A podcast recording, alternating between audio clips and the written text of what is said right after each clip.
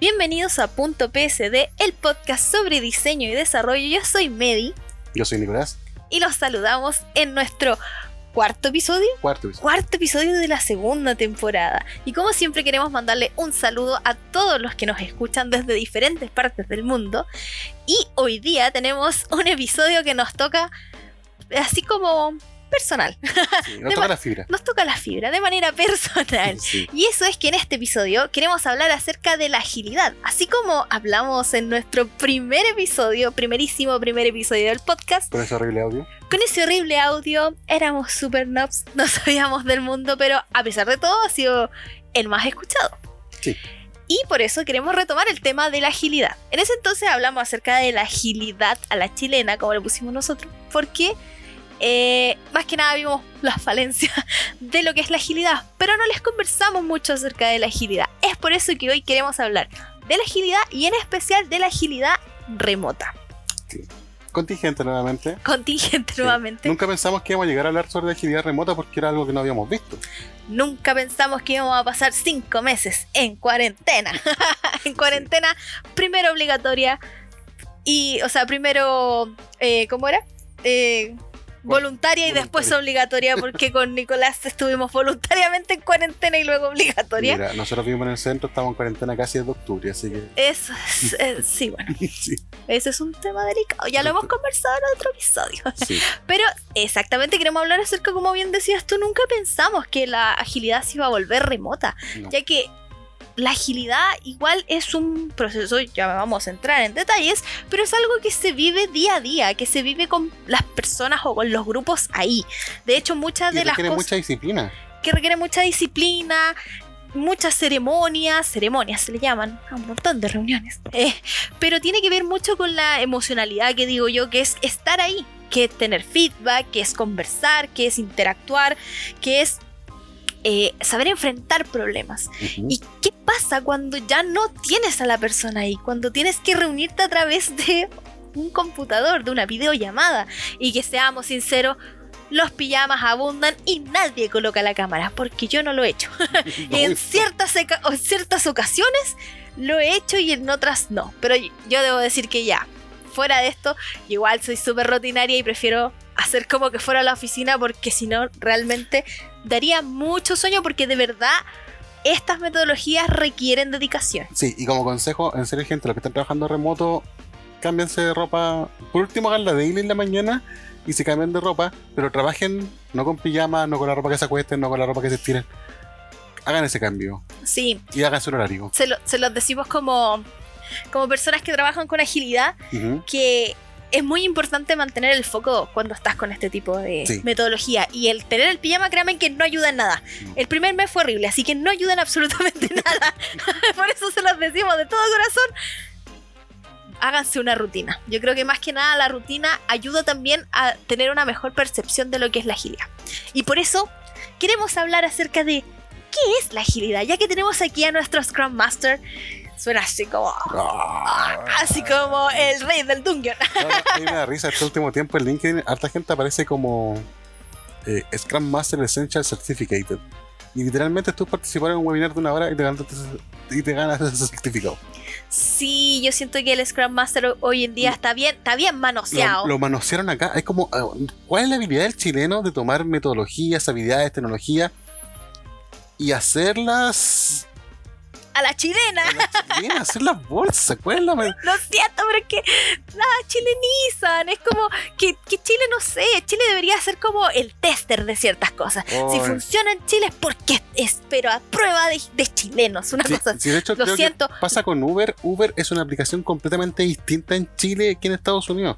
Nosotros lo vimos allá. Sí, Uber- eh, no, no es Cabify, otro, Eh, nosotros Lyft. se llama Lyft. Y Lyft era muy diferente a cómo funcionaban otros servicios de automóviles, por Sí. así decirlo. Eh, porque, no sé, yo creo que aquí en Chile eh, estamos, pero somos casos de estudio, y no sé. Pero, es- pero es buenísimo, es, Es buenísimo. distinto, es- Saca- es- sacamos buenos productos, todo lo que quiera. buen producto, pero Pero, pero sí, pero sí, aquí todos lo chilenizan. No sé por qué terminan haciendo este tipo de cosas. Por eso nuestro Scrum Master, sí, nuestro Scrum Master Certificate, Certificate certificated. que me da ri- Sí, SMC. Ay, me da risa todo esto. Sí. Cosas en inglés, oye. Tanta cosa en inglés. Tenemos que hablar en español si somos. Somos latinos. ¿Cómo traducía Scrum? Porque Scrum viene del rugby, es como la revuelta. Los revoltosos y andan puro revolviéndole. Andan, andan puro revolviendo el gallinero ustedes los Scrum cuando están haciendo su agile y su, y su retrospectiva y cosas. Ya vamos a conversar de eso, pero. Sí, es como. Es como. Miren, No debería ser así, ese es el asunto. Mire, es súper chistoso. Pero, en serio, las veces que he trabajado en Scrum es bacán porque es como que fuera tu mini recurso humano.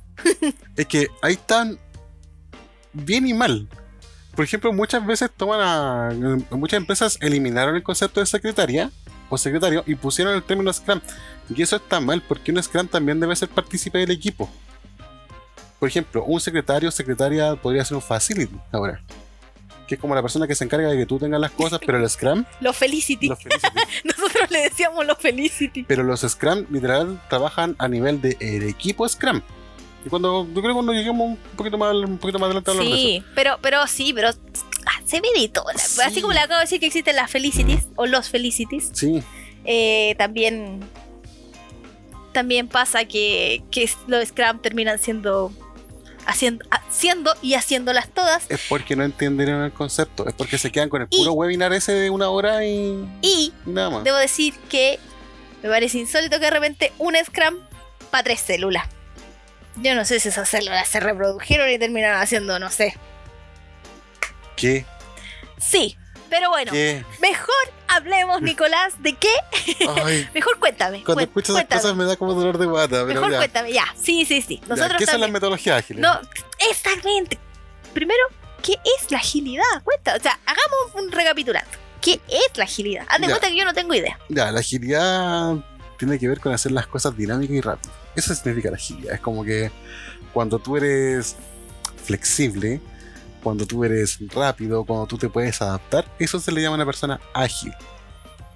Trata de traducir eso a un nivel empresarial corporativo de productos y o servicios. Ay, Por def- esto se le llaman metodologías ágiles. No quiere decir que la gente anda dando vueltas alrededor de la sala y nada de eso. Hay algunas empresas que lo hacen. Sí, esos típicos que dicen somos los nuevos Google, que se dedican a andar purleciendo menos trabajar. Es lo menos ágil de la vida. Ya. Por definición, las metodologías ágiles son aquellas que permiten adaptar la forma de trabajo a las condiciones del proyecto, consiguiendo flexibilidad e inmediatez en la respuesta para moldar el proyecto y su desarrollo a las circunstancias específicas del entorno. Traducción al chileno, por favor. traducción al chileno significa que si tú estás haciendo el proyecto y en la mitad del proyecto te diste cuenta que te faltó alguien, alguien renunció, eh, se cayó en la mitad del edificio, cosas así. Apareció un proyecto, un proyecto por el lado. Sí, proyecto lateral, de, de un headhunter te quitó la mitad de tu equipo. Todo ese tipo de cosas, la agilidad es, está pensado en poder suplir ese tipo de falta. En que un día el cliente dice, pongámosle un botón más. También la agilidad está pensada en ese tipo de cosas. Tú dijiste eso y en mi mente fue un ¡ah!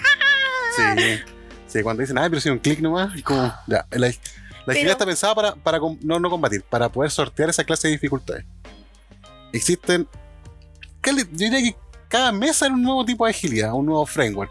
Framework significa cuando tú tomas, tú tomas así como distintas técnicas de agilidad de distintas partes, las juntáis en un libro, vendí ese libro por una chorrera de plata, así un, así un TED Talk, así un, un webinar, y decís, yo inventé esta cuestión, es un nuevo framework. Así como que tom- tomáis ideas de, de otros lados, las juntáis y las vendís, por así decirlo. Existen muchos. De hecho, Scrum, que es como el más popular, eh, el más manoseado, el más mal hecho, es un framework. Es un conjunto de muchas metodologías y muchas técnicas, muchas ceremonias para poder sacar un producto o un servicio. Para empezar, Scrum fue creado para poder desarrollar automóviles. En las fábricas de automóviles y cosas así. Ahí está metido Toyota. Hay unos gringos metidos ahí también. Pero el hecho de que tú es como un equipo pequeño te puede sacarte un producto en un, en un corto periodo de tiempo. Con limitaciones. Con todo ese tipo de cosas cuando dicen, ya, le vamos a bajar el presupuesto, le vamos a cortar el tiempo, Lo necesitamos para no necesitamos ayer. para ayer, todo ese tipo de cosas. El Scrum fue pensado para poder pelear contra todo ese tipo de cosas. También darle la prioridad y entregarte la mayor cantidad de valor, como dicen, que ocupan mucho en la agilidad ahora, así como el, cuál es el valor para el cliente.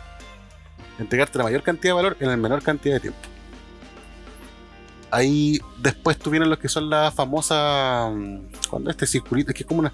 Es muy popular, que es como una flechita que va hacia así como en circulito, que es las iteraciones. La iteración, Ya, palabra comodín, palabra comodín. La van a escuchar muchas veces con la agilidad. pero con diseño también. Sí. Con UX también. Es que de hecho, la agilidad, como lo hemos dicho, la agilidad no tiene que ver, la agilidad tiene que ver con, no con desarrollo, excepto en un caso en específico, no con desarrollo de software como me pasa a mí, sino que la agilidad tiene que ver con el desarrollo de productos o servicios. Y eso incluye productos o servicios no digitales. Exacto. Ojo ahí. Por Sí. eso estábamos hablando de, por ejemplo, Toyota, Las construcciones ocupan Scrum. Disney. Disney. O sea, tenía que decirlo. Tenéis que decir hoy día Disney. No había dicho en este episodio Disney, pero Disney. Sí, de hecho, Disney trabaja con sistemas de Scrum porque ellos tienen zonas de célula. Los Imagineers son grupos de. Son grupos. no Scrum. No sé qué metodología tendrán ellos. No sé cómo la, la ideación. Porque ellos igual trabajan con una proyección de creo que es como tres años para poder hacer las cosas. Sí. Así que igual es como un, un tipo de agilidad distinto. Sí, pero también co- considerando que es un proyecto muy grande, porque tampoco es como que, digamos que todos los proyectos tienen el mismo alcance, ni todos los Ah, proyectos no. son, son iguales. No es lo mismo, por ejemplo, sacar una página web o una aplicación a hacer un juego completo con todas las interacciones, tanto físicas como, Sí, como digitales. sí. Y dentro de todas las metodologías porque en este momento estamos hablando recién de la primera, que es Scrum. La Scrum es la única dentro de las que voy a nombrar que está pensada en la escalabilidad. Esa es otra palabra comodín. Escalabilidad tiene que ver con que tú, el proyecto puede ser gigantesco y tú puedes ocupar los mismos métodos, mismas metodologías y puedes ocupar submétodos, submetodologías. Por ejemplo, puede haber Scrum de Scrums, Scrum de Scrum. que debe ser la cosa más complicada del mundo de poder, de poder gestionar, yo encuentro, pero se hace así. Existe, está pensado. El libro, el famoso SBOK, eh, SBOK, que está gratis por ahí, ese les puede servir para sacar la certificación. Saquen esa certificación, no saquen la, La del es- webinar. no saquen la del webinar. La del webinar les sirve para que tengan una introducción, pero Sí, como, como introductivo es súper bueno porque así también se matan hartos mitos porque mucha gente piensa que el Scrum es un secretario. o que es el upgrade del desarrollador, creo que lo hablamos un poco. Sí, es que el upgrade del desarrollador supuestamente como ir a la... mm, Como el equivalente de ustedes es como pasar de diseñador gráfico a UX supuestamente. Nosotros tenemos como el de desarrollador, después tú pasáis como a un coach de agilidad. Oye, pero igual debo decir, debo hacer así como un paréntesis, que tienen el mismo problema que tienen entre diseño y UX como desarrollador Es, coach, por supuesto, porque ojo que son literal profesiones diferentes. por supuesto. Yo- De hecho, yo soy de la teoría, soy, soy más de la idea de que una persona que tiene más un background de psicología funciona, funciona mejor como un coach que una persona que sea desarrollador. Especialmente gente que maneja metodologías antiguas de desarrollo, por ejemplo, Java, C, cosas así. Es muy complejo tratar de bajarlo a nivel de, a- como decirlo, al más alto perfil, en el sentido de que la persona más común te pueda entender. Y yo creo que también tiene que ver mucho con la, con la empatía, La palabra es correcta, empatía. porque vas a trabajar con un equipo de personas con personales, personalidades y con caracteres diferentes. Mucho, mucho. De hecho, el, el- Y tienes que manejarlos. en la agilidad, en la agilidad se fomenta que ojalá la gente, si bien tenga, tenga así como cierto hilo conductor entre todos, se fomenta que también no sean todos así como iguales. De hecho, una de las gracias de la agilidad es tener un equipo multidisciplinario. De que, no sé, vos tenía un equipo, tenía un diseñador, tenía un programador, tenía otro tipo de programador, un frontend, backend. Y ahí los vaya haciendo que todos se junten en una pecera y obviamente la agilidad, por ejemplo, cómo funcionan con los sprints. Los sprints son los periodos de tiempo en los cuales tú tienes que desarrollar una X cantidad de tareas que la defines dentro de una reunión antes de todo. una reunión eterna con Ya. un sistema. Ahí van a conocer alguna herramienta que se llama Jira. Ay, sí. Y lo que quedan en Gi- No, y, y este mal Jira, porque lo que ponía en Jira tiene que ser. Sí, Porque si no, después se te van los gráficos a la vez. ya, Jira está pensado para funcionar perfectamente con Scrum y con otro método que se llama Kanban, que vamos a hablar un poquito más adelante. Jira está pensado con eso. Esa es la mentalidad. Jira, tú levantas un ticket para hacer un, un- un desarrollo o, lo- o un producto. Tú le das puntuación, tú le defines tiempo máximo, tiempo mínimo. La cantidad de esfuerzo, y ahí aparecen gráficos para arriba y gráficos para abajo. De hecho, es súper tonto porque hay una opción que se llama Burn Down Chart, que tú tienes un gráfico con todo, así como el listado completo de todas las tareas que tenés que hacer dentro de un sprint. Y cada una de sus ta- tareas tienen un punto asignado en la secuencia Fibonacci, así de rebuscar la ¿Ya? La secuencia Fibonacci, por favor, debe ser la cuestión más manoseada inútilmente.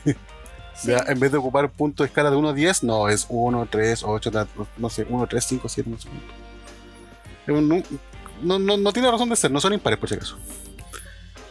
El asunto es que mm, sale todo ese puntaje y después ese gráfico va hacia abajo que tiene que ver con que vais matando, quemando las cosas, por eso se llama burn down. Tú vas quemando las cosas. Y después en ese mismo gráfico hay otro gráfico que empieza desde abajo y va hacia arriba. Y es como el equivalente a lo que tu equipo va haciendo. O sea, un gráfico tiene que ir bajando y el otro tiene que ir subiendo. Y en la mitad del sprint tienen que encontrarse sí o sí en la mitad. No pasa nunca.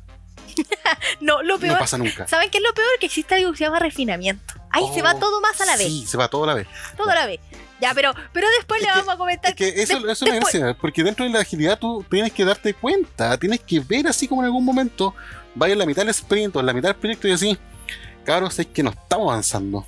O sea, es que no. Nos dimos, nos asignamos muchas tareas y esto no va a funcionar. No va a funcionar. Esta cuestión tiene mucho puntaje, mucha cuestión, o inclusive O- puedes llegar y decir, O yo le puse muy poco puntaje y la verdad es que está bien complejo. sí, no, tú llegáis y decís, ¿sabes que Nos falta gente. Y ahí tú tienes que ponerte y pensar, contratamos a una nueva persona con el tiempo de inducción que esto trae, con el tiempo de preparación y hacer la contratación, para meterlo a este nivel de- del sprint o esperamos al siguiente sprint. Este sprint lo damos por muerto. No, Esperamos sí, el siguiente Es un siguiente. tema, es un tema que vamos a seguir, yo creo que abordando un poquito más adelante, pero para que se den cuenta, imagínense con Scrum. Esto es Scrum. Pero, es pero existe también Kanban. Kanban. De hecho, el Kanban es un poco más popular desde el punto de vista cuando es planeación. Kanban eh, son esos tableros que son de. Bueno, hay distintos tipos de Kanban. Hay un Kanban específico de, Spot- de Spotify, que es como el más utilizado últimamente. Pero está el Kanban del famoso Backlog, Doing, eh, Done, y otro dice así como aceptado. Puede cambiar, son cuatro columnas usualmente, y ahí tú vas revisando. Kanban Kanban se le llama el tablero, pero también es una metodología ágil. ¿Qué es lo que haces tú? Tú, por ejemplo, vas poniendo el Kanban de todas las tareas que tú quieres hacer anualmente. Y esto sir- sirve así como para que los gerentes vean gráficamente en una pantallita así como cómo ha ido creciendo o moviéndose las actividades que tú planificaste en la última Q, en el último cuarto, en el último semestre o año. Y ahí van. Por ejemplo, proyecto, no sé, pues cambiar las tapas de bebida. lo pasáis de- del backlog, que el backlog es como el pozo de cosas que están por hacerse, sí. lo pasáis del backlog al haciendo, o al terminado, o al revisión, depende cómo tengan la organización. El Kanban va teniendo distintas columnas. Hay otros Kanban, el, el de Spotify, por ejemplo, como dije, está enfocado en valor del cliente o el valor de la persona. Tú pones, por ejemplo, un servicio y tú vas poniendo distintas partes. ¿Cuál es el valor? ¿Cuál es el objetivo? ¿Qué es lo que ganamos? ¿Qué es lo que ganan nuestros clientes? ¿Cómo son nuestros clientes? Y son así como... Son cinco columnas verticales y, una, y dos columnas que son horizontales, que van hacia abajo. Y una tiene así, desde la mitad hacia de la izquierda, es el, es el enfoque en la empresa y en la mitad a la derecha es el enfoque en el cliente. Así que tienes que ir jugando con eso, cómo vais moviendo para poder satisfacer todo el tablero. Eso es Kanban.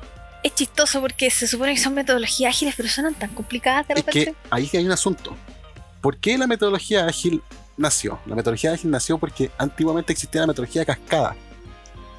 Hizo de cascada es horrible, Ya, debo decirlo. cascada no ha muerto y no va a morir, así como Java no va a morir en la programación, la cascada va a seguir. ¿Por qué? Porque la cascada tiene mucho lo que se llama árbol de dependencias. De que tú dependes del trabajo de otra persona que termine para poder recién iniciar el tuyo. Gracias a la cascada es que mm, pasaban cosas que tú tenías un desarrollador que estaba todo un mes sin hacer nada sentado ahí, esperando a que, por ejemplo, diseño terminara el diseño completo y fuese aprobado completamente el diseño de una aplicación.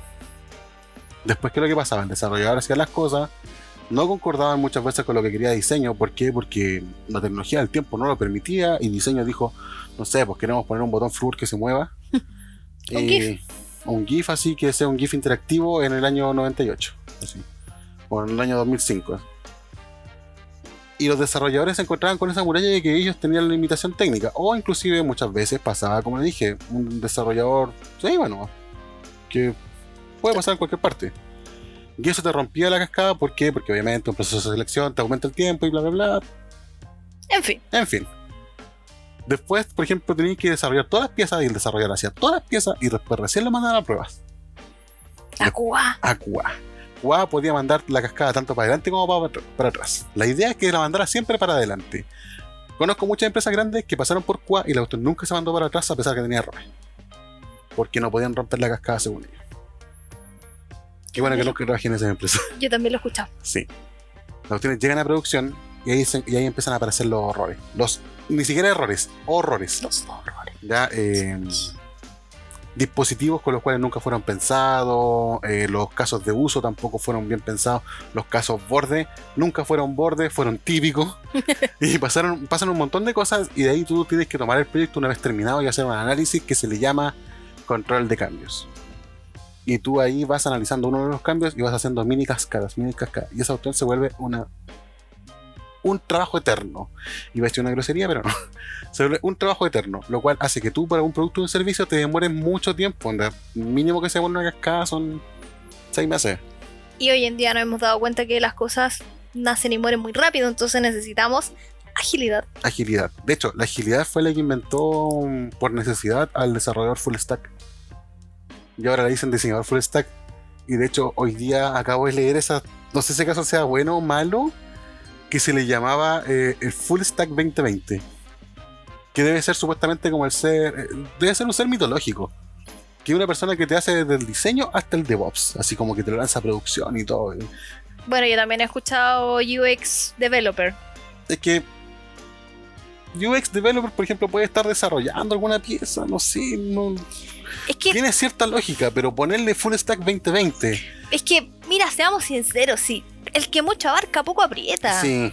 Oye, sí, ¿para qué andamos con cosas? No es que antes decíamos que el Full Stack igual era considerado un One Man Army. Ya, yo pienso que el Full Stack 2020 es un One, Man- one Man Nation. El Es país que- de un puro one. Es que al final, Es de una buena persona.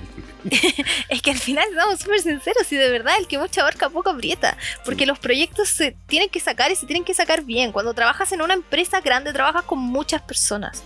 Y el que, muchas veces lo hemos dicho aquí, el que tú tengas conocimiento de otras áreas no te vuelve un experto en esas áreas y no significa que tú vas a tener que trabajar en todos los puestos. Significa que, por ejemplo, en los casos de metodologías ágiles, si Nicolás supiera un poco de experiencia y yo, no sé, me enfermara de la guatita, él podría tomar quizás una decisión en, en, el, en, la, en la célula Sí, podría inclusive o en la reuniones. mesa, o que exacto, podría tomar nota, pero eso no quiere decir de que va a hacer mi trabajo. O si yo sé un poco de desarrollo, quizás yo le puedo decir, no sé, te puedo ayudar con algún tipo de, de cosa que necesites que hayas dejado si a ti te duele la guatita, por ejemplo. Pero eso no quiere decir que vas a hacer el trabajo. Significa que tú vas a estar con, con las competencias necesarias para poder comprender cuando también vas a las reuniones y nosotros hablamos, porque nosotros hablamos con muchos tecnicismos. Cada área habla con muchos tecnicismos y si tú no los conoces, no tienes el entendimiento suficiente para saber de qué están hablando, no vas a saber qué es lo que tienes que hacer. También la visión externa sirve harto. De hecho, eso es lo que también sirve en equipos así, te sirve como visión externa. Y acá lo subestiman igual harto esa- ese tipo de cosas. Sí, a mí personalmente me gusta preguntarle mucho a mis desarrolladores su opinión porque ellos están metidos en el producto. Nosotros tenemos esta visión súper, eh, ¿cómo decirlo? Como un poco filosófica de la experiencia, pero ellos están en la práctica y ellos muchas veces nos ayudan, si es que no, la mayor parte del tiempo a comprender cosas que son técnicas, son de productos, por así decirlo, físicos. Nosotros somos muy etéreos, muchas cosas. Aquí también tengo otro tipo de metodología ágil. Esta metodología ágil tiene una característica súper particular.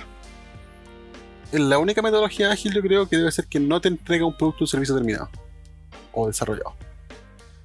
Se le llama Agile Inception. Y, y ahora estoy diciendo, esto es una declaración. A partir de ahora, este va a ser una buzzword que van a ocupar mucho acá en Chile. Agile Inception está enfocado en la visión gerencial, la visión CEO de una empresa la visión mesa directiva. tiene un proceso que es súper súper chistoso que se le llama elevator pitch o como discurso de ascensor. ¿Por qué? Tú, por ejemplo, en Agile Inception, tú ves, haces, presentas y haces un análisis anual de todo lo que lleva la empresa y hacia dónde quieres ir con la empresa, hacia dónde quieres llegar, qué es lo que quieres obtener. Tienes una idea, pa, tú vas y tienes 5 minutos para explicarse la gerencia tu idea. Es como. Un Shark Tank. Eso, un Shark Tank que estaba pensando en. ¿Cómo se llama? El, algo de los calabozos. ¿Cómo se llama en español? Ah, en- Tenía un nombre. Sí. Sí. Eh, en, en Inglaterra le dicen eh, Dragon's Den, no me acuerdo cómo le dicen acá en Chile. Sí. En Chile también lo dieron. Sí, pero ese programa donde van a mostrarle una idea a unos inversores. Una Sí. cosa así. Es como eso. La idea del pitch es que tú puedas vender el producto y servicio sin ni siquiera tenerlo listo, sin ni siquiera tenerlo pensado ni nada por el estilo. ¿Por qué se le llama agilidad? Porque eso es lo que también despierta un poco lo que es el movimiento de una empresa. Por ejemplo, tú puedes- tomar un producto o servicio como la comida de perro y decir, pucha, si es que la comida de perro en realidad de esta empresa lleva tanto tiempo sin hacerse, ¿por qué no hacemos como por ejemplo unos push masticables en los cuales tú puedes vender a la gente? O, o de paso, así como, oh, sí, un, un envase biodegradable el cual se convierte en plato, así como. Y vais y, y ofrecí la idea, ofrecí más o menos cuál es la proyección y todo eso, de ahí ven si te la aceptan o no. Si te la aceptan, ok, bacán, y ahí ocupáis otra metodología ágil para poder desarrollarla. Pero muere ahí, muere una vez el pitch está vendido. Por eso se llama elevator pitch, porque tienes que convencer a alguien en lo que dura un ascensor. Aunque. Pero- pero ¿cuántos pisos? Pero ¿cuántos pisos? ¿Cuántos pisos tiene? ¿Es es como el Empire State? Sí. Hay otra metodología ágil, que es la que tú ocupas harto. Que es la que aquí yo creo que tú eres la experta. No sé, no te cases conmigo con eso, con eso porque yo, yo nunca me he considerado experta en nada, debo Yo- decirlo. Yo también, de hecho, no hay que considerarse experto en nada, siempre hay que considerarse el más sabio es que se considera un tonto de las cosas. Yo, sí, yo debo admitir que yo no me considero experta en nada, de hecho muchas veces me da susto hablar de ciertas cosas porque sé que sé que he leído, sé que lo he aplicado, pero estas cosas cambian tan rápido de repente Sí. que da miedo. Debo decir, debo ser súper sincera, da un poquito de cuco de repente decir, no, es que yo soy experto en esto. Y al día, y al día siguiente ya la metodología te la, te la cambiaron y te dijeron que ya no funciona. De hecho, ese mismo ejemplo sirve con la metodología que, te- que vamos a hablar. Que es, de, sé, es de. Design Sprint. El design sprint. Sí, Sí. la hemos hablado antes en este podcast. Sí, yo, yo no es que sea una experta, la verdad, de verdad. eh, pero conozco el Design Sprint. Lamentablemente no he tenido la oportunidad de aplicarlo porque muchos de los lugares en los que he estado solo utilizan Scrum o Kanban Olin. o Lean. Yo creo que Lean es el que más utiliza. Ese ese lo vamos a hablar después. Sí. Eso lo vamos a hablar después. Pero el Design Sprint es una, es una metodología agile en la cual utiliza las herramientas del, del Design Thinking, que también es una metodología, para sacar un producto en. Pero un producto específico, no algo así. ¿Una solución? o una solución a un problema eh, para un producto en el menor tiempo posible, porque hay cosas que no requieren de tanto proceso ni tanta, sino que más del enfoque. Y el Design Sprint es una metodología que se realiza en cinco días y tiene de diferentes eh, áreas, incluso lo mejor es que está el stakeholder en este, en este caso, que el, Interesado. el interesado, stakeholder, el interesado. Hablamos mucho en inglés de repente, pero son, son porque se utilizan ese tipo de terminología. Pero el interesado tiene que estar y tiene que ser partícipe de tomar decisiones. Decisiones, por ejemplo, como un botón. Que uno podría decir, ¿cómo vas a tomar un sprint completo? Que un sprint dura generalmente dos semanas para cambiar un botón que necesitas ahora. Necesitas encontrar una solución a esto e inmediato. Entonces, ¿qué es lo que se genera? Este design sprint que toma cinco sesiones en las cuales son súper rápidos procesos en los cuales en el primero te centras en generar ideas, hacer brainstorming, hacer prototipado, todo muy rápido para poder generar una solución. Eso no quiere decir que la solución es 100% efectiva ni que va a tener eh, no va a tener errores puede que incluso nos hayamos equivocado todos y volvamos a hacerlo pero como bien decimos si te vas a equivocar equivócate rápido y aprende rápido para sacar una buena solución De hecho, es como el- parte del moto, así como el escudo de Agile. Sale así como el escudo de Agile, de abajo dice equivócate rápido y equivócate barato. Sí, porque al final somos humanos, somos personas, tenemos derecho a equivocarnos. Creo que lo hemos dicho bastante en este podcast que hay que perder el miedo a equivocarse. Sí. Yo personalmente me ha costado perder el miedo porque uno viene de esta ideología en la cual tú tienes que ser perfecto y la pega que haces tiene que ser perfecto La cascada. y que debes ser un experto. Y aquí venimos a romper todo eso, porque como bien te decía, yo no soy experta. Conozco gente que es sequísima y que sí, yo, yo les digo que son expertos porque yo considero que tienen la expertise en sus áreas, Ujú. pero debemos aprender de que no somos perfectos y que nos podemos equivocar. Yo creo Y que lo, y, lo, y lo valioso y lo rescatable es eso, el darse cuenta de que estás equivocado y arreglarlo en el menor tiempo posible. Sí, yo creo que ahí, por ejemplo, pasa, al menos me pasó a mí con Scrum, que una de las partes de definición de Scrum era que uno tiene que ser un líder servicial. Por ejemplo, facilitar las cosas a tu equipo y también tú ser parte del equipo para poder que las cosas funcionen. No ser el que detiene las cosas. Por ejemplo, el líder común y corriente, o aquí en la concepción de jefe, es como que, el, que tú llegas y decís, oiga jefe, ¿sabe que el computador no está funcionando? Necesito un computador mejor para lo que estoy haciendo. Y él te va a decir, no, pues ocupa el que tengáis. Pero en cambio el líder servicial te va a decirte, mira, así que ¿cuál es el problema de tu computador? Me pasa esto, esto aquí, acá. Ya. Déjame consultarlo con recursos humanos, déjame consultarlo con no sé con quién- qué cosa vean tu empresa de esto. Terminamos este sprint y veamos si te lo cambiamos. Y yo creo que también va, por ejemplo, que uno viene mucho del que está el jefe aquí arriba, intocable, Endiosado. endiosado. Y si tú tienes una idea y necesitas como tener una opinión de él, vas y tienes que incluso hasta pensar las palabras con las que vas a, vas a tratar con esa persona.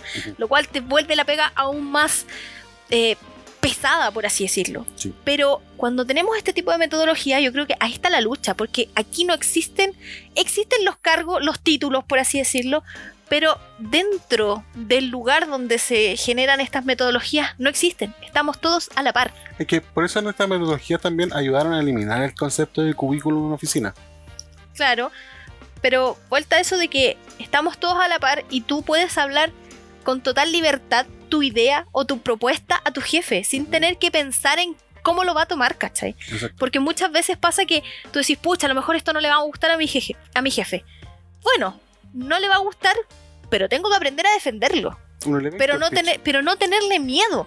No tenerle ese, ese como rechazo a, pucha, quiero hacer tantas cosas, pero no las hago porque sé que mi jefe va a ser un- una piedra de tope. Qué triste esa empresa. Sí. Porque al final te das cuenta que no llegan a ningún lado. No, eh, te detienes, como también los compañeros que sabotean y esas cosas, como que. eh, se supone que la agilidad es para darse cuenta también de eso y también cortar esa grasa. De eliminar a la gente que es saboteadora porque es parte de la condición humana que existan ese tipo de personas así. Y tampoco es que vamos a ser todos, ¡uh! Somos todos felices y, que- y queremos No que es la everything is awesome. No, no, no, it's everything is awesome. No estamos en la película de Lego. no es eso. Es que incluso existen en las metodologías instancias como las retrospectivas donde uno va a conversar y va a enfrentar este tipo de problemáticas. Exacto, porque no, No todo es miel sobre hojuelas. No confrontar, que es diferente, vamos a enfrentarlas. Ujú, O sea, vamos a ponerlas sobre la mesa y vamos a encontrar una solución. Pero eso no quiere decir que vamos a terminar peleando y odiando a mi compañero porque somos personas adultas. Sí, e- es el trabajo. Es el trabajo. Tengo que hacerte una confesión. ¿Qué? Se me había olvidado completamente Lean. No tenía en la Pero. ¿por qué si el- también se usa mucho Lean? Sí, pero es que Lean es como mm, el Java de las metodologías ágil. Pucha, pero todavía Está se ahí. utiliza. Fue de los primeros, pero estamos en el 2020. ¿Hay que seguir usando Lean?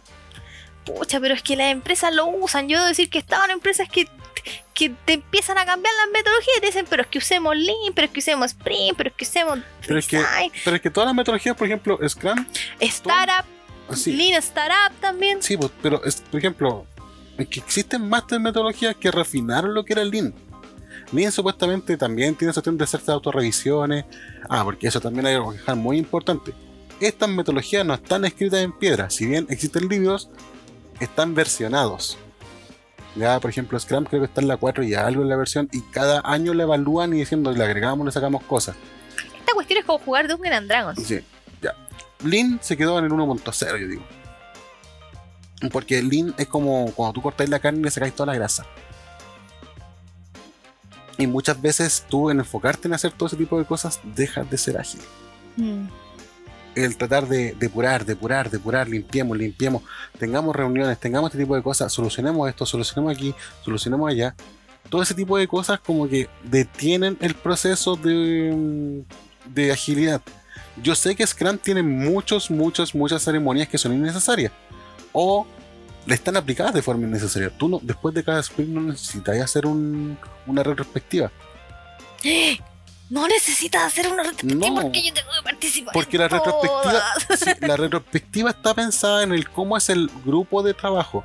Te creo en los primeros en los primeros sprint, porque en Scrum siempre es considerado que el primer sprint es un fracaso. Pucha, yo debo ser súper sincera. Yo, trabajando con este tipo de metodología, siempre he pensado que, lo, que las retrospectivas son buenas después de dos sprints. O sea, que- literalmente después de un mes, pero Sí. estar así todo cada dos semanas, igual es como heavy. No sé, siento que perdemos el tiempo. De repente, Sí, lo siento, lo siento, pero es que De el hecho- tiempo es valioso. De hecho, en Scrum me recomendado después de terminar el proyecto la retrospectiva. ¿En qué fallamos? ¿En qué O de un estamos? ¿En qué mejoramos? También, después de un cubo podría ser, pero un cubo es un quarter, son equivalente a cuatro meses, si no me equivoco. O tres meses.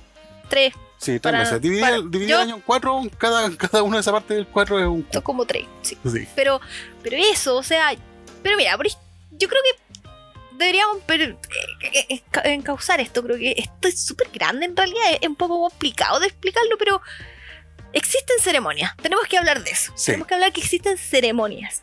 No son religiosas. No si son religiosas. Aunque, aunque parecieran que sí, pero no lo son. Sí, pero son importantes. Uno al principio dice, ah, qué lata, por ejemplo, como la Medi. como la Medi que dice que las retrospectivas deberían tirarse para atrás. No, como que está, pod- hay unas que sí podrían ser un mail. Pero una de las que yo considero súper importante es eh, la de Es que que uno no la aprecia hasta que te la quitan. Es que eso tiene que ver un poco con lo que también el tema principal de este capítulo. Hay ceremonias que tienen que hacerse, hay ceremonias que son necesarias que estés presente, porque tienen mucho sustento físico. Pero hay ceremonias, por ejemplo, como la Daily, que hacerla como una videollamada es necesario. Porque si bien tú no le estás vigilando la pega que hacen tus compañeros, también necesitáis saber qué es lo que pasa en tu mesa. Y en este caso, una mesa virtual. Ujú. Pero hablemos primero, yo creo que cuáles son los tipos de ceremonia. ¿Cuáles son los, los tipos? Yo sé que existe la daily, Sí. yo sé que deben existir un montón, pero Ya. las que yo siempre he participado han sido la daily, eh, eh, ¿cómo se llama? La, la planificación, la planning, que se me acuerdo, me acuerdo el nombre en inglés, me carga. La daily, que es la diaria, la diaria, eh, la planning, La planeación. que es la planeación que va antes de comenzar el sprint, eh, el sprint review, Sí, Que- después de que después de terminar cada sprint se tiene que hacer un- una revisión de todo lo que se hizo en ese sprint, en esas dos semanas. Está la retrospectiva, Ujú. que es este como mesa redonda donde todos nos sentamos a conversar qué pasó, qué no pasó, qué me gustó, qué no me gustó, cómo interactuamos, cómo hicimos bien la pega, eh, no sé, eh, celebraciones, etcétera Ujú. existen los refinamientos, que cuando sale un, una planeación después puede venir un refinamiento como para decir, wow, No, no, no puede. Tiene. Tiene que ir un refinamiento. ya imagínate, yo no voy a decir nada, por eso siempre hablamos a la chilena, pero yo te digo que puede existir un refinamiento. Sí. De hecho, está también en Scrum, por ejemplo, está el desarrollo de historias de usuario, en el cual el Scrum Master se sienta con el Product Owner para definir esa, cómo es el producto o servicio enfocado en el stakeholder, en el interesado. Y ahí van definiendo qué es lo que necesitan en cada parte. Y una historia de usuario, la juntáis varias, sacáis lo que se le llama una épica. y mm, tú, por ejemplo, una épica puede ser algo que desarrollé en tres sprints o cuatro sprints tú vas desarrollando cada historia de usuario, cada historia de usuario también se le llama caso de uso en algunos casos. O una historia de usuario puede tener casos de uso dependiendo de cómo sea la organización de la empresa. Y cada caso de uso es una cosita que tú tienes que ir desarrollando. Por ejemplo, es como intentar hacer un cajón. Una historia de usuario es, el, es la cajonera, Es la cómoda. es la cómoda. Y cada cajón es como un caso de uso. Y la ferretería puede ser el proyecto y el pasillo es la épica. Eso es como para hacerte un poco la idea de lo que es. ¿Qué, qué otro tipo de ceremonia? A ver, están las daily. Bueno, mm, eh, hay empresas ahora que están aplicando lo que, no sé si acaso llamarlo daily, pero como el cierre del día, como ahora es remoto, el cierre del día eh, te reuní y básicamente hacía una daily de la tarde que, que es lo que hiciste durante el día. Pero no es como repetirse al otro día de la daily. No, porque. Es que hay muchas veces que hay gente que se queda trabajando más. Hay, por ejemplo, cuando tú trabajas con clientes internacionales, tú haces el cierre del día, tus compañeros se pueden ir, pero tú no. Y tú puedes tener un cambio en lo que pasa en ese momento. Sí, también pensaba que puede haber gente que dice lo- en la daily qué es lo que va a hacer en el día, Sí. más que lo que hizo el día anterior. Es que en la daily tú tienes que decir, a ver, en la daily es qué es lo que llevas, qué es lo que vas a hacer y qué dificultades has tenido. Esa es la idea de una daily. Y si tienes una dificultad, puedes preguntar a tus compañeros, cosa que nadie hace. preguntar a tus compañeros, oye, ¿sabes que necesito ayuda en esto? ¿Por qué? Porque ahora muchas veces en muchas empresas he visto que es el jefe que dice, estáis muy, muy aperado con esto, como dicen, estáis muy atochados con esta clase de trabajo. Y tú dices, y aquí como el chileno nunca dice así como que no, sé que en verdad estoy mal. No, ellos dicen así como, sí, sé que en realidad no. Ellos dicen ya. ¿Quién lo puede ayudar? De ahí tu compañero te puede ayudar. De ahí tiene todo el sentido del mundo, la agilidad. Pero eso es una de las ceremonias súper importantes ahora, a pesar de que estamos remotos. Tiene que hacerse. Porque tenemos que saber en qué está el equipo. Tenemos que saber en qué están los compañeros y en qué etapa del proyecto estamos. No sé si acaso llamarla ceremonia como tal, pero yo en hartas partes he visto y he escuchado y también colegas me han dicho que hay muchas reuniones para coordinar reuniones. Ay, sí, sí, sí, sí. Onda. imagínense así súper dramática. Sí, Creo que eso es la definición. Esta reunión puede haber sido un mail. sí, esta reunión puede ser más. Sí. Pero es que también depende, depende de los grupos, porque las células se componen de diferentes personas, como dijimos, pero también de diferentes, no, no son cargos, pero sí como responsabilidades. Sí. Entonces también existen responsabilidades que son por sobre algunas personas, por así decirlo, que no tampoco es que estén sobre, pero sí que tienen, valga la redundancia, más responsabilidad y necesitan como coordinar qué es lo que va a pasar después, porque las células pueden ser desde tres personas hasta 15, 20 personas. Entonces, En realidad son nueve. Sí, pero eso no pasa. ya hablamos de la agilidad de las chilenas. Entonces, como que de repente no necesitas contarle todo porque hay cosas que se pueden resolver antes. Después simplemente una daily y puedes decir, oye, sé que resolvimos tal cosa. Exacto. Existen como lo que la palabra que estoy buscando tú son set de responsabilidades. Sí, son Eso. como set de responsabilidad. Entonces, se necesita un poco, como quien dice, ordenar el gallinero en ese sentido, Ujú. ¿cachai? Entonces, sí, hay reuniones que podrían ser un mail completamente, indiscutiblemente. Sí. Reuniones de media hora. Sí, igual existen otras que son como plannings de plannings, que Sí. son ese tipo de Esas se le reuniones. llaman las mesas de trabajo. Sí, las mesas de trabajo. Sí, porque yo, yo he participado en hartas empresas que hacen eso, que se le llaman cómo vamos a hacer las planificaciones, cómo vamos a hacer las siguientes reuniones, y se sientan, porque esto fue antes de que te sientas con todas las personas que van a participar y decir, ya, vamos a hacer tal reunión, tal fecha, con tal cosa, esto es lo que vamos a hacer. Eso no se puede definir en un mail. Imposible. Sí, es que por eso, eso no es como una reunión de una reunión, porque es, la, es como que tu equipo define la planning y después tienen que como juntarse todas las células y contar qué es lo que va a hacer tu equipo en la planning. Entonces es como una planning, una planning más grande, por así decirlo. Sí. Es que es ir desmenuzando. Sí, Esa es la palabra. Hay un. Una ceremonia que se nos olvida. ¿cuál? Yo creo que la ceremonia que se hace. Bueno, son, en realidad son dos. Una vez nomás el proyecto. ¿Cuál? La patada inicial, el kickoff. Ah, Muy pocas veces la gente entra a un kickoff porque, como en la agilidad la chilena, muchas veces el proyecto se hace, se vende, se parte y ahí recién empiezan los procesos de contratación. lo cual, eso te atrasa un proyecto inmediatamente. El kickoff es algo en lo cual deberían participar todos los que van a trabajar en esto, hasta inclusive los desarrolladores. ¿Es difícil hacerlo? Sí, es difícil lograrlo. Pero, por ejemplo, antes de toda esta pandemia, pasó muchas veces que ya, oye, le preguntaba a mis compañeros, no, o a mis amigos, así como, es que fue un kickoff de una reunión así, nunca antes había ido. Y es como, loco, ¿cómo no he ido un kickoff? Así como, dice sí, y te muestran en un Excel, o no, en un PowerPoint eterno, te muestran todo el alcance del proyecto, aspectos técnicos, aspectos sociales, aspectos, todos los alcances que tiene. Todo, ¿para dónde le va a pegar este proyecto? Te lo pasan en ese PowerPoint. quiénes son las personas que trabajan. La única persona que les faltan poner ahí son la gente del casino y del aseo. Pero te ponen a todos.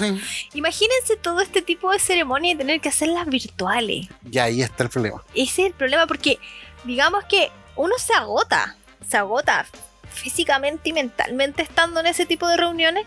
Imagínense online. Que tienes, porque cuando tú haces este tipo de ceremonias están pensadas para hacer en un edificio, con condiciones de una sala de reuniones, con galletitas y cafecito, conversatorio, etcétera. Imagina- sea ágil. Que sea ágil. Imagínate tener que replicar lo mismo desde tu casa con, no sé, tu perrito ladrando como nos pasa a nosotros, Con los o niños. con los niños que tienen que eh, ir al colegio virtual más encima, tienes que hacer almuerzo, tienes otro tipo de cosas que hacer en tu casa, etcétera. No sé, imagínense todas esas eh, adversidades, podríamos decir, para poder llegar a una reunión.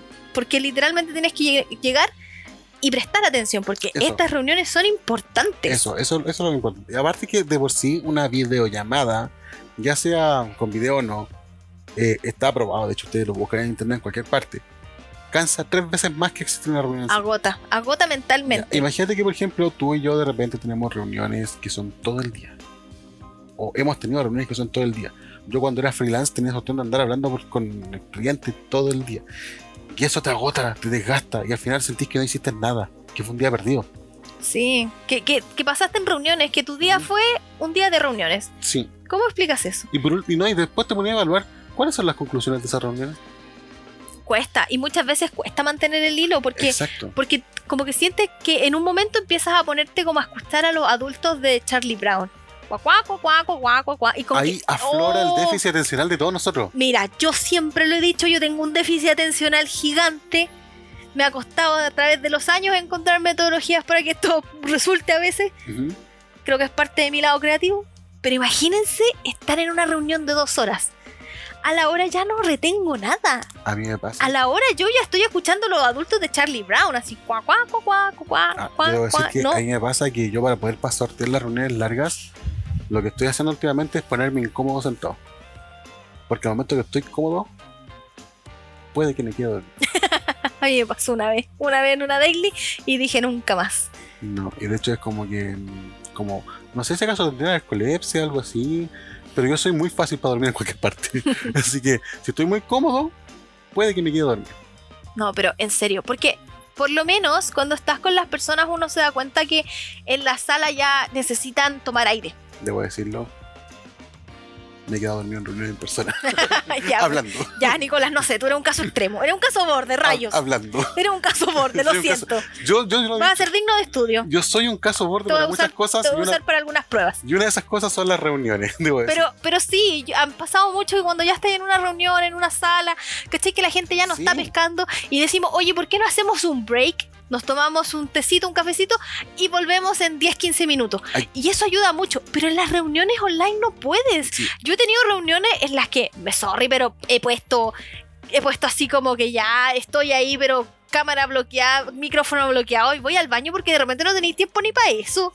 Mira, dentro, me da risa, porque dentro del Scrum estás en el refinamiento también. El refinamiento es una de las reuniones que tarda más tiempo porque tienes que estar viendo toda la historia de usuario y todo. Pero ahí no estás súper cuática. Tú cuando estás haciendo el Ay, refinamiento. dime que la planilla es muy corta. No, eh, cuando estás haciendo el refinamiento, la planning, tú tenías un sistema en el cual tú tenías que calcular las cosas con punto, como dije con Fibonacci. Ya, hay una cuestión que se llama Scrum Poker, que te pasan cartas con esos números para poder tú ir clasificando las cosas. Y te pasan dos comodines. un comodín significa break y otro comodín significa ir a tomar un café. Y tú podías ocuparlo en cualquier momento. Cualquiera de los participantes. Como que están en la reunión así como que ya, así como que vamos punto, punto, punto, punto. Y si uno dice café, todos van a tomar café. Ay, sí, es como el uno. Ya, es como jugar uno. Esa es la dinámica que también tiene Scrum. Acá no se usa. Nunca lo he visto usarlo. Oye, yo me he dado cuenta que aquí en Chile utilizan muy pocas metodologías. El UX también tiene muchas metodologías que utiliza cartas y cosas muy entretenidas. Sí. Yo, Pero, acuerdo pero que acá en- como que no. yo me acuerdo que una vez en una empresa ya, pero hagamos Scrum eh, Scrum Poker. Me quedan mirando raro así. Oye, yo creo que eso sería súper bueno porque por lo menos en los lugares que he estado les cuesta, les cuesta. Y me cuesta, lo admito, ponernos puntaje. Mira, yo siempre, la ley que tengo yo de los puntajes, si tú calculas, por ejemplo, si la opción es un 1, o mejor, o pongamos un intermedio. Si tú decís, ah, esta opción es un número 3, no, es un 5, tal vez un 7. mis compañeros hacen lo mismo. ¿Sabes por qué? Porque nunca tienes que pensar en el factor humano en que puede quedarla grande. Sí, yo debo decir que eh, donde he estado trabajando últimamente me pasó que yo subestimaba mucho los puntajes y me dijeron, nunca haces esa nota, ponele más. Y yo, pero es que vamos a tener demasiados puntos, créeme. Nunca es lo que tú piensas. Nunca es, Nunca es lo que tú piensas. No existe, me da risa porque eh, debo decir que actualmente cuando converso con la gente me dicen, oye, pero ¿por qué calculaste esto? Yo digo, yo le hago el cálculo pesimista. Yo siempre las cosas las digo. Está el cálculo optimista, que es cuando todas las condiciones funcionan súper bien para poder hacer las cosas en el tiempo preciso.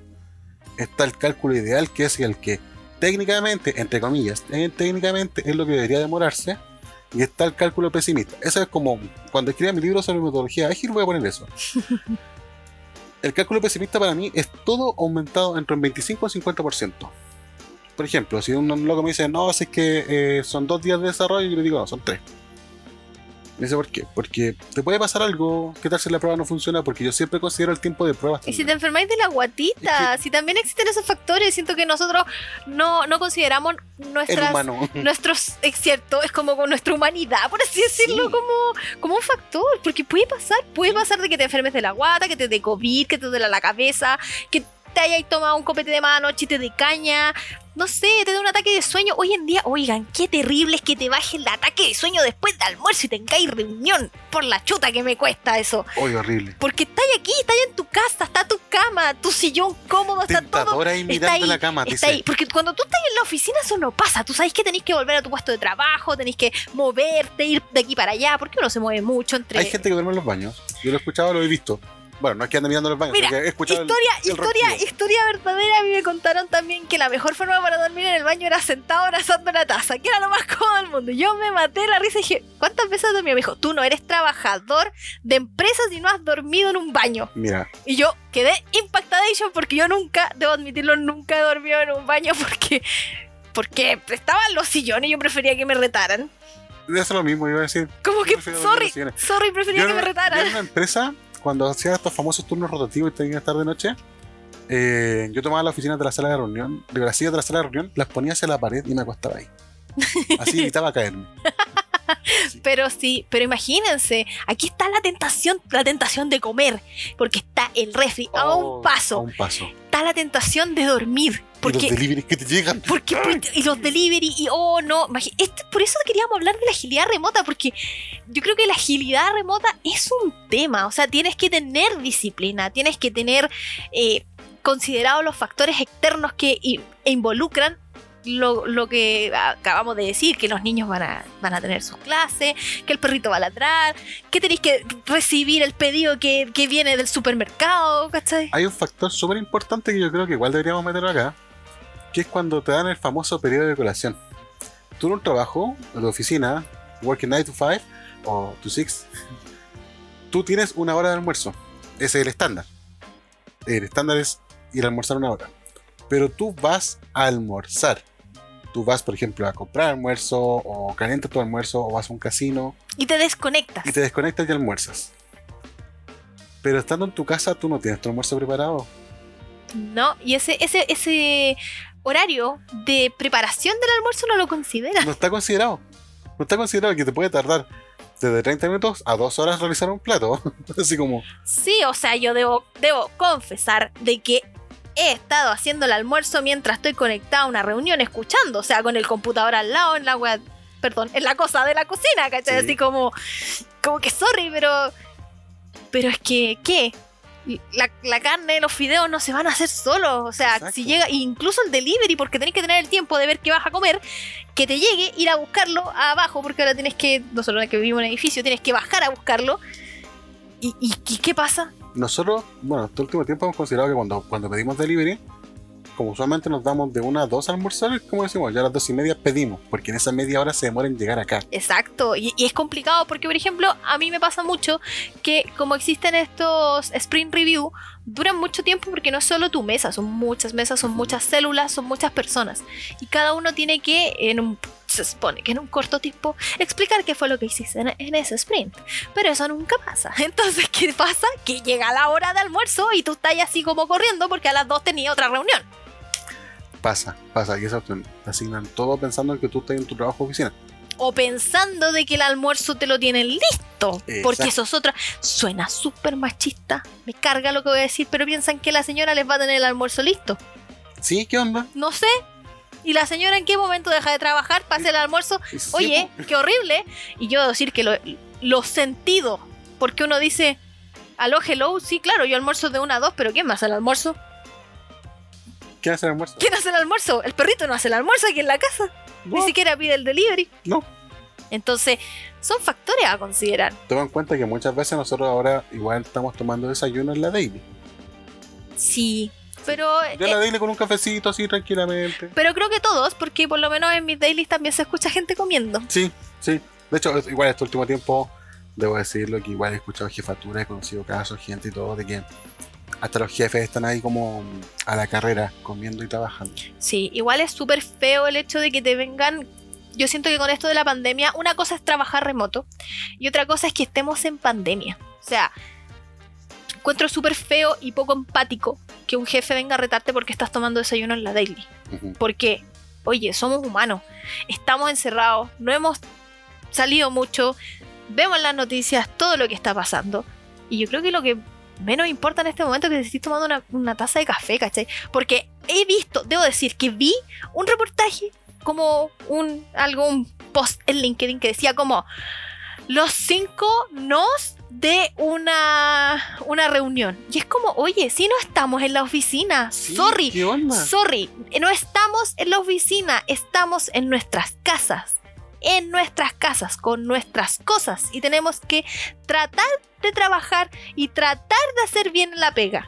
y eso, con todos y los eso- factores. Y eso tiene que ver también con agilidad en el sentido de que tienes que estar haciendo tus cosas hogareñas mientras trabajas. O sea, tienes que suplir. Y eso que en esta casa solamente hay un perrito, no hay niños. Yo debo decir que admiro a la gente que tiene hijos. Eso. Porque, en serio, si ya es complicado con un perrito que quiere bajar al baño, imagínense con los niños que tienen cuidado y, y, y se aburren. ¿Para qué andamos con cosas? Sí, está todo el día cerrado. se Están todo el día encerrados, se aburren y más encima tienes que ver tu trabajo, el almuerzo y que hagan las tareas los niños. O sea, córtala.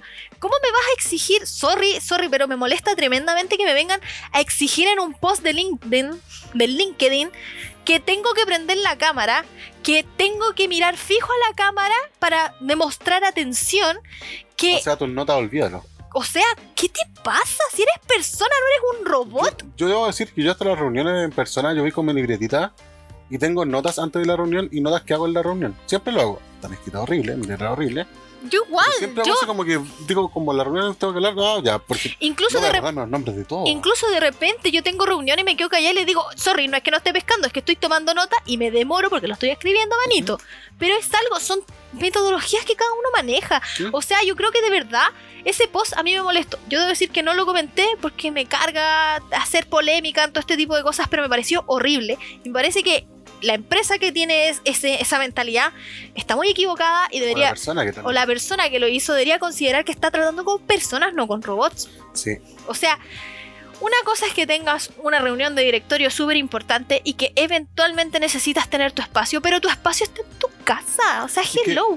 que toma en cuenta que inclus- inclusive hemos visto en televisión y todo esto de, por ejemplo, ministro de ese tipo, ministro inglés que estaba en plena conferencia en la televisión y que entraron sus dos niños, interrumpieron y después llegó la señora a llevárselo.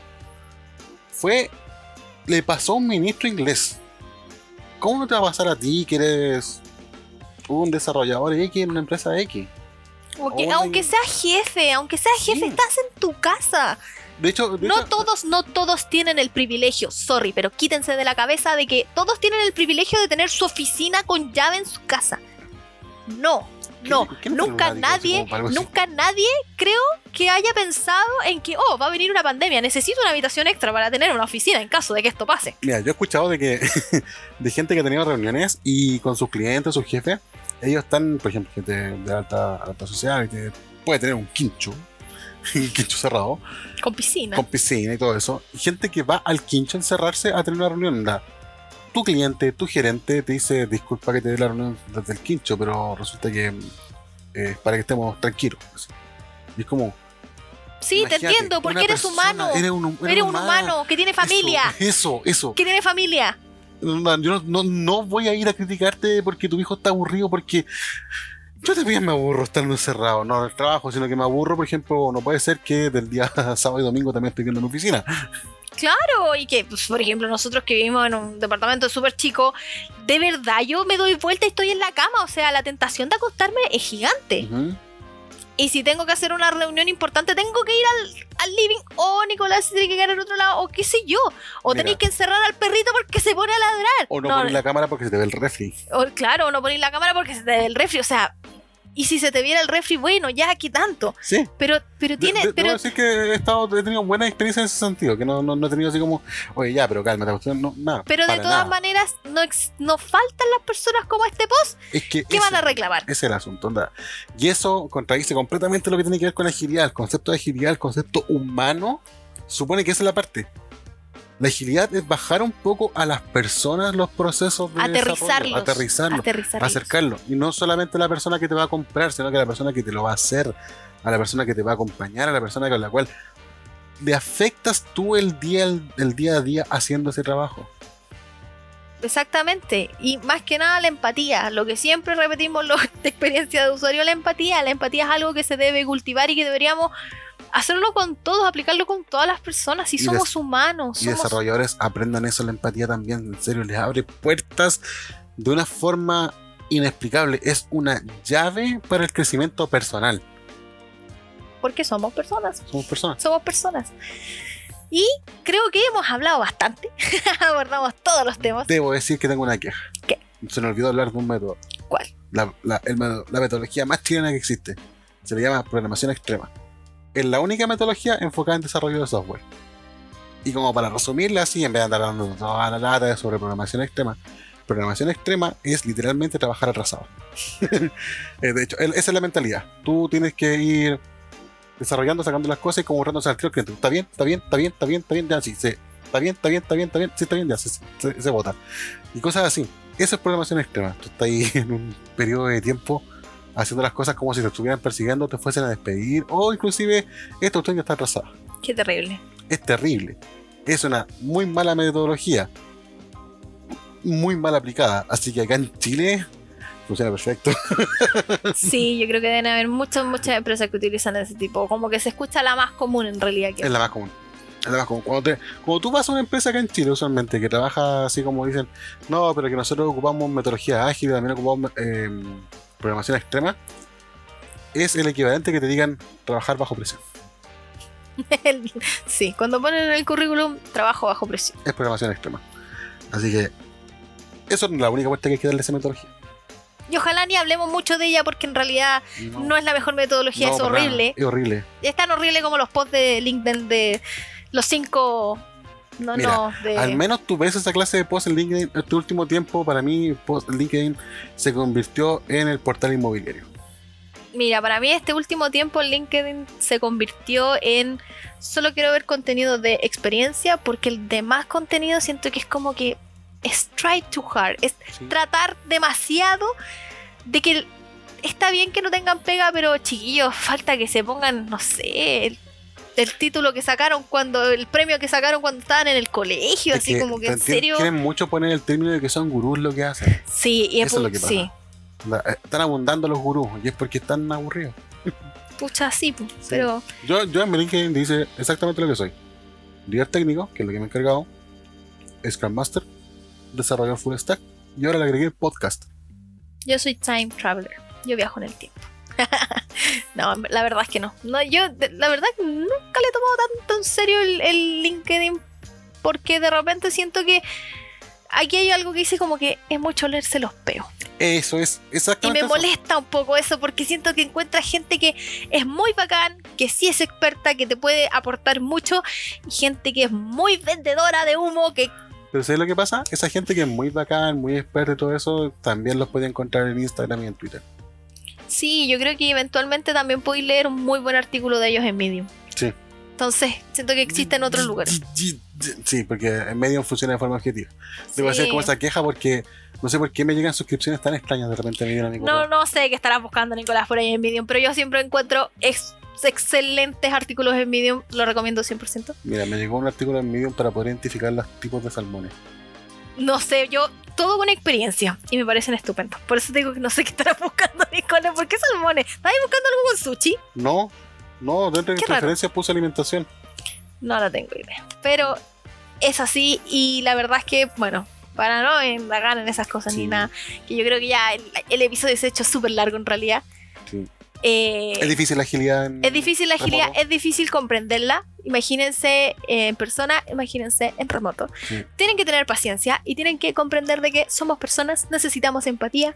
Debemos comprender de que no todos funcionan de la misma forma que nosotros Exacto. comprendemos el No, mundo y y, de hecho- funcionamos. Y de hecho, aún más importante, ténganse paciencia con ustedes también. Ténganse paciencia y no es chiste porque Permítanse fallar también. estamos en pandemia. Sí. Estamos en sobrevivencia. Tanto nuestro cerebro como nuestro cuerpo piensa que está en- en- eh, sobreviviendo Sí. a este tipo de cosas. Así que es totalmente aceptable que se sientan frustrados. Es totalmente aceptable que no comprendan lo que está pasando a su alrededor y que les aparezcan los adultos de Charlie Brown hablando en las reuniones. Es normal. Sí. No se sientan mal. No se sientan mal si se equivocan. Equivóquense. Háganlo rápido. Levántense. Ah, lo no barato, como dicen. barato. No es tan mal equivocarse. Y creo que hemos terminado el episodio del día de hoy. Le mandamos nuevamente un saludo a todos los que nos escuchan. Sí. Paséense y vayan a comentarnos a nuestro Instagram que es .psd y Twitter en .psdcl. Y esperamos que les haya gustado este episodio y nos, habla- nos escucharemos y nos hablaremos en un próximo episodio de .psd, el podcast sobre diseño y desarrollo.